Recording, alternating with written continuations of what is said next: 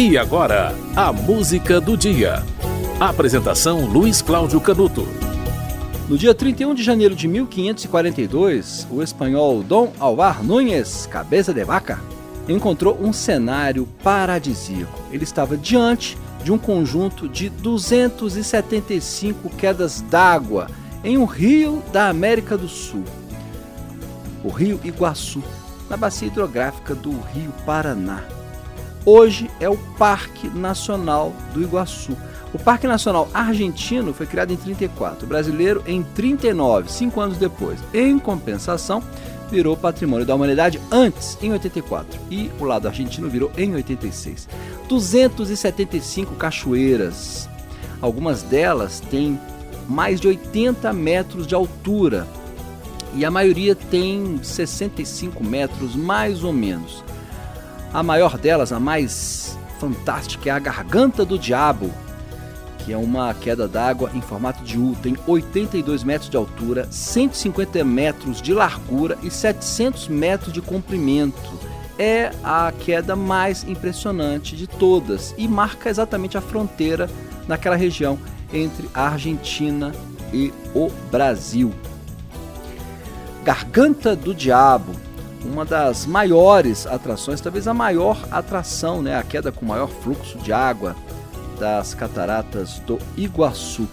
Uma região turística do Paraná que as quedas d'água, para quem quer visitar, elas podem, é, você pode chegar lá por duas cidades, né? Existem duas principais cidades dos dois lados das cataratas: Foz do Iguaçu no Paraná e Puerto Iguaçu na Argentina, tem também Cidade do Leste, no Paraguai, que é mais conhecido por outro motivo, né? As pessoas vão lá fazer, fazer compras, né? Há muito turismo, né? um turismo bastante intenso, tanto do lado argentino quanto do lado brasileiro. Há quem diga que é, no Brasil, as cataratas, a maior parte está do lado argentino, então assim, a, o ponto de vista brasileiro é melhor. A gente vê as cataratas do lado brasileiro, vê as cataratas que estão na Argentina, que são o cenário mais bonito, do lado brasileiro. Mas a visitação turística é feita nos dois locais, ok? Aniversário da descoberta das Cataratas do Iguaçu em 1542. A música do dia, que lembra essa data, ela vai, ela é uma música que conta a lenda das cataratas, né? Existe uma lenda né, que, que os índios né, que habitavam as margens do Rio Iguaçu é, acreditavam que o mundo era governado por Amboy, um deus que tinha a forma de serpente e que era filho de Tupã. O cacique da tribo se chamava Igobe, tinha uma filha chamada Naipi, que era bonita como as, as águas do rio, né, dali. Olha, a história toda você vai ouvir agora, mas você vai ouvir em formato de música que a música do dia se chama Lenda das Cataratas, de autoria de é, Menin e Gaspar. Na voz da dupla, Menin e Gaspar. Acompanhe a letra que você vai entender a lenda das cataratas do Iguaçu.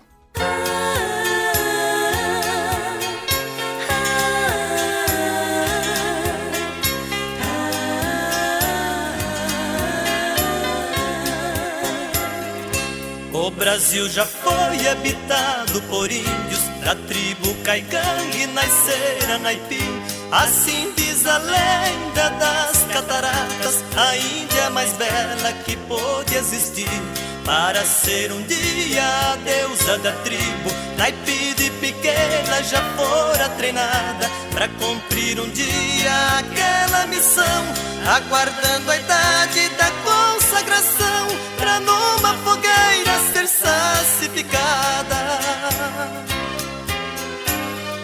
A futura deusa da tribo Caigangue, Paraguairacá reclamava Naipi. Pensava em fugir e pediu que a levasse para outras terras distantes dali. Guairacá sabendo que o seu irmão gêmeo morria por ela de amor e paixão, mandou em seu lugar seu irmão Tarobá com uma canoa no rio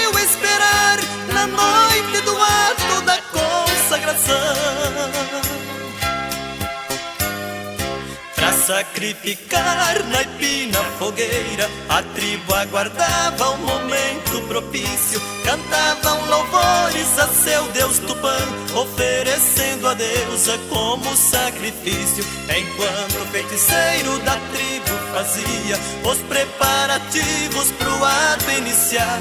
Naipe que seria a bela oferenda, naquele instante deixou sua tenda, fugindo por água com outra arobá. Tupã pra vingar de seus traidores Da mesma maneira que o tambor ressoa Com a sua ira mandou castigo Despejando raios sobre a canoa. Aquela explosão formou-se erosão Naroba transformou-se nas rochas dali Assim diz a lenda das cataratas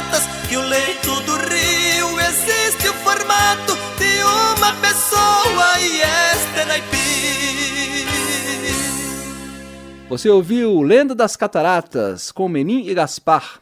No dia 31 de janeiro de 1542, o espanhol Dom Alvar Núñez Cabeça de Vaca descobriu as cataratas do Iguaçu, um local que hoje é atração turística é, daquela região, tanto do lado brasileiro, né, no Paraná, na cidade de Foz do Iguaçu, quanto do lado argentino, né?